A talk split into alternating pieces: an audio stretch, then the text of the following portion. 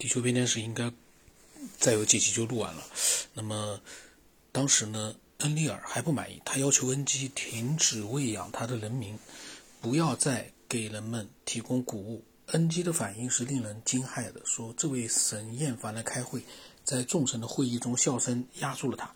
他说：“我们可以想象那样的嘈杂。恩利尔是很暴躁的，在嘈杂声中和恩基有着激烈的交流。”他说呢，他手中是诋毁之言。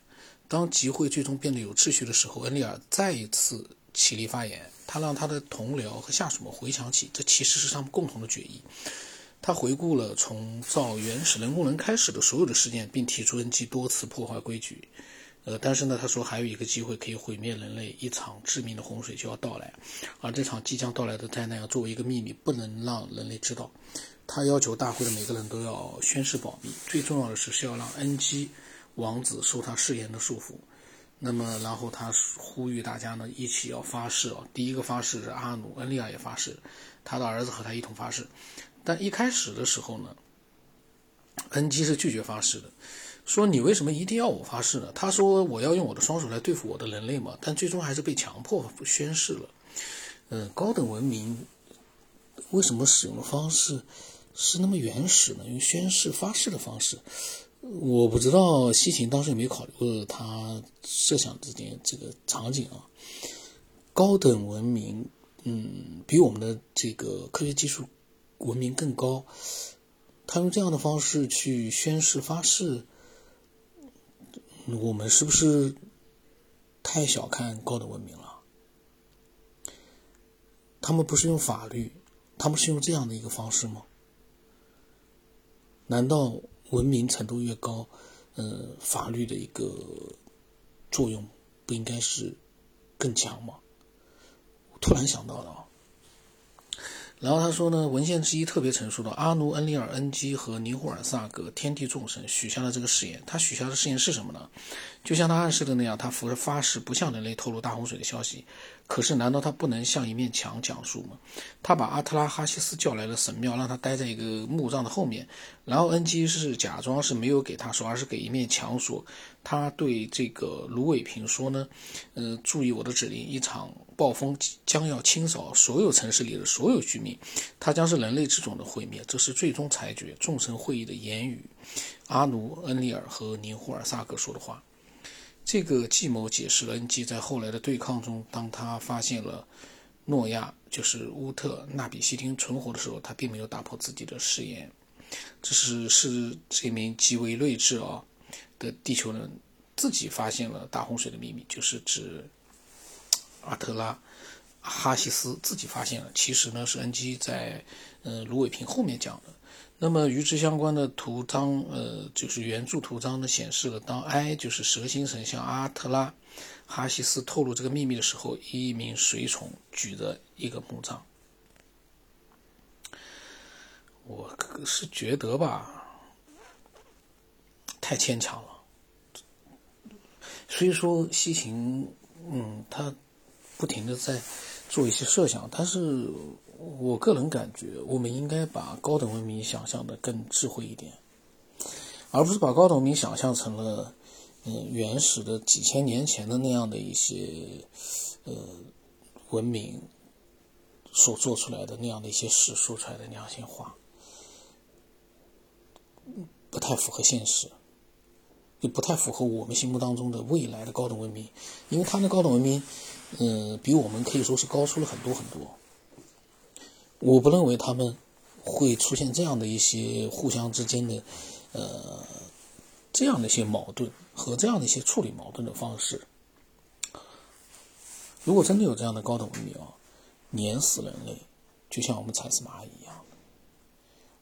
而这里面呢，就搞得像尔虞我诈的，就好像是人类这个帝王统治里面的一些各种各样的争斗了。然后呢，恩基给他忠实的仆人的建议是修建一艘不漏水的舰船舰，而那但是后者说我从来没有造过船，能不能在地上为我画一个设计图，这样我才好看。那么恩基向他提供了精确的舰船指南，包括它的尺寸和它的部件。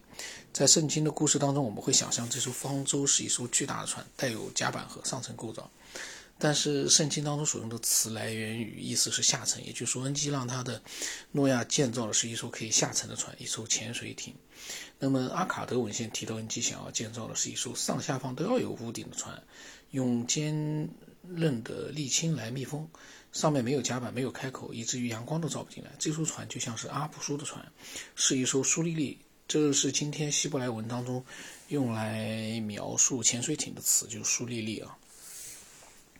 那么恩基说让这艘船成为一艘可以旋转和翻滚的船，的确，只有这样一艘船，才能够在如雪崩一样的超强的水灾中幸存下来。那么阿特拉哈西斯版本如其他版本一样，反复强调，虽然离这场灾难到来只剩七天，但没有人意识到它的接近。阿特拉哈西斯借口说是在建造阿普苏船，这样就能得到恩基的住处去，呃，且能逃避恩利尔的愤怒，这样是很容易被接受的，因为事情的确很糟。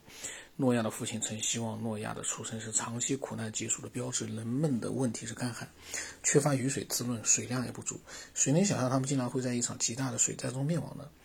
呃，但是呢，虽然人类无法认出这这件事的征兆，拉菲利姆人却可以。对他们而言呢，大洪水可不是突然发生的事件，虽然它是不可避免，但它预知了，呃，他们预知了它的到来。毁灭人类的计谋不是由神亲自采取行动，而恰恰是诸神的不行动。不是他们导致大洪水，他们仅仅是不打算让人类知道这个灾难的到来。那么。我就嗯，他们看看他怎么写吧。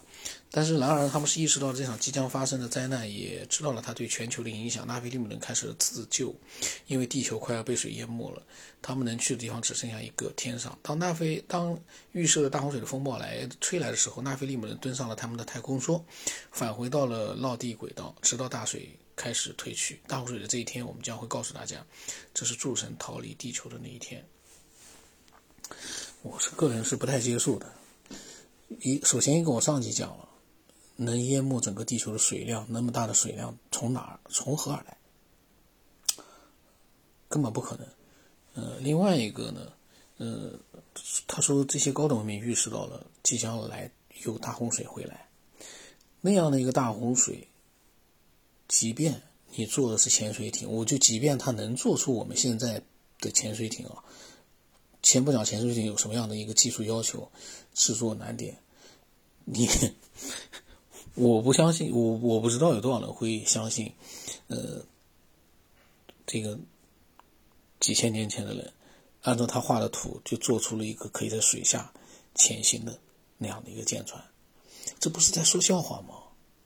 我们现在的潜艇，说实话，那要多高的一个技术要求才能做得到？它而且是一个巨大的一个所谓的一个潜水艇方舟，呃，怎么讲呢？但是我们不能完全否认啊。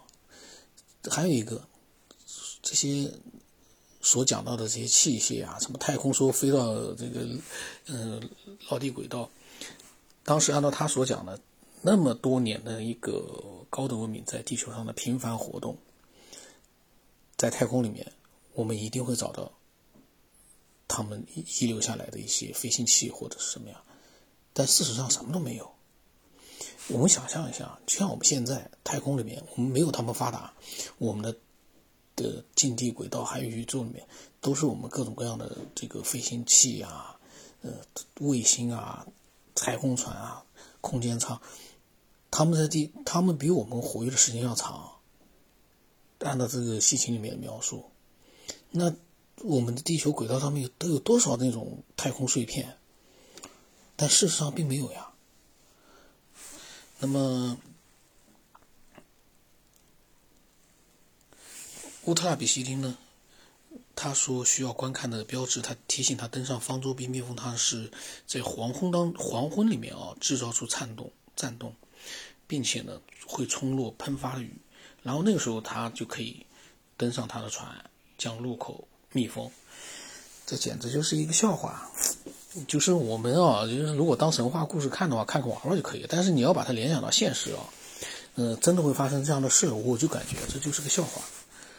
嗯，有这样的船或者潜水艇，能够在大洪水面前保持呃水下的一个安全，最终还能嗯里面的人啊、动物啊还能存活下来。天方夜谭啊。然后呢，他说杀马士我们知道呢，他管辖着西巴尔的天空，嗯，天空站。毫无疑问的，恩基时代命令乌特纳比西丁让他将西巴尔的第一艘飞船的升起作为逃离信号。乌特纳比西丁居住的舒尔帕克在希尔西巴尔南方，只有十，大概是一百八十公里，也就是一百一十二英里的距离。因为发射是在黄昏之中进行，所以呢，想要看见，呃，将被飞船冲落的喷发的雨是完全没问题的。想象力很丰富。然后他说，虽然纳菲利用人已经做好了大洪水来时的准备，但他的到来仍然是一次惊心动魄的体验。大洪水的声音让诸神发抖。但当到了要离开地球的时刻呢？诸神退缩着上升到了阿努的天国。我又说实话，我又有有一个疑问了：你谁规定你非要在大洪水来的那一刻，你你飞船飞出去，你不能提前一天或者提前两天飞上太空吗？这有什么好发抖的？所有的一切，我们还是应该基于一个比较符合逻辑的一个。设想，我个人感觉啊。